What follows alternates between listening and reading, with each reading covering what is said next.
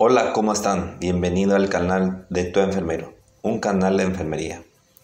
Hoy vamos a aprender a usar una aguja paloma o también llamado mariposa o aguja epicraneal o comúnmente llamado mariposita. Para eso tenemos una aguja número 23 de color azul y uno rojo tamaño 25. Estas agujas vienen en tamaños y colores. Cada tamaño tiene su color y es universal. Ahora vamos a abrir el paquete. Vamos a preparar para una muestra de utilización de la aguja. Como vemos, los envoltorios de insumos médicos tienen su lado de donde abrir y por supuesto es mucho más rápido. Ahora pondremos un guante de procedimiento previo lavado de manos. Yo ya lo hice. Siempre ponemos o calzamos el guante con la mano menos hábil. Entrelazamos los dedos para ajustarlo bien. Vamos a intentar no contaminar lo máximo posible. Abrimos el paquete de la jeringa, el mismo procedimiento. Buscar el lado de la abertura. Una vez abierto la jeringa, enroscar bien la aguja para que no caiga y o para cargar medicamento. Una vez enroscado, aspiraremos la jeringa para asegurar que la aguja tenga orificio. Tenemos una ampolla diluyente que podemos usar tranquilamente para nuestro procedimiento y un suero fisiológico de 0,9% de 500 cc. Vamos a cargar 10 ml de suero.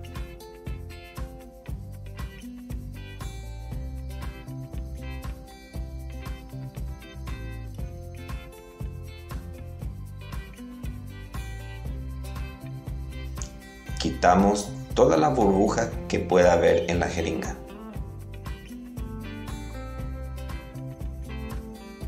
Ahora lo que haremos es la siguiente. Vamos a conectar la aguja mariposa con la jeringa y sacar el aire.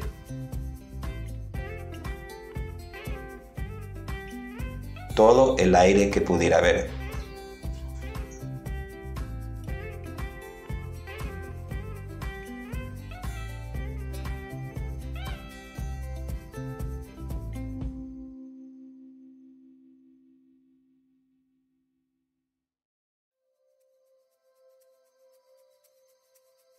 Jamás usar la aguja sin sacar el aire.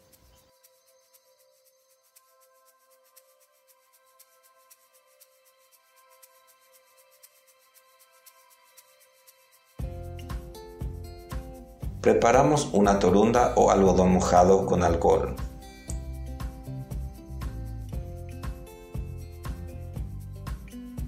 Y tenemos nuestra goma de ligar.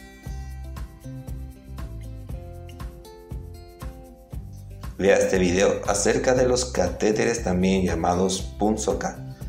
Link en la descripción del video. Vamos a pasar con el procedimiento. Tengo un ayudante que me va a ayudar a realizar el procedimiento. Primeramente, hay que decirle al paciente qué procedimiento vamos a hacer y decirle que esté tranquila.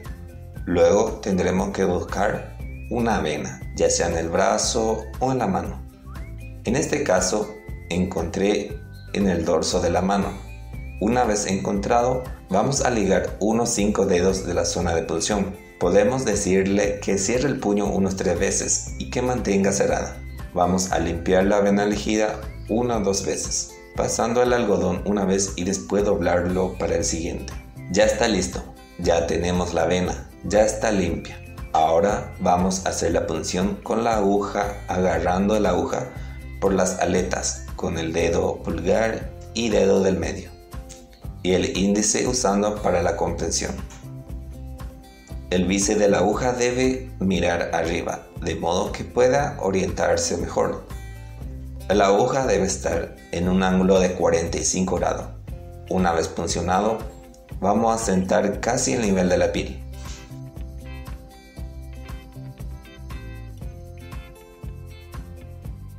Aspiramos un poco para ver si está en vena.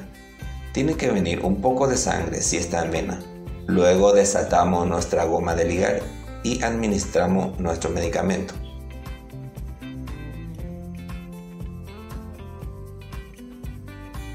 Sujetamos la aguja hasta aplicar todo el medicamento y lo haremos despacio.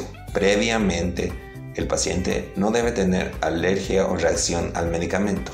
Aplicaremos despacio y continuamente.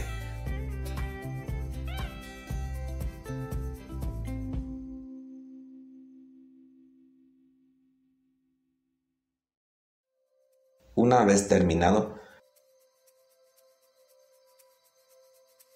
quitaremos con un algodón seco encima. Apretaremos y quitamos la aguja de modo que lo administrado no retroceda. Apretamos el algodón hasta que pare el sangrado.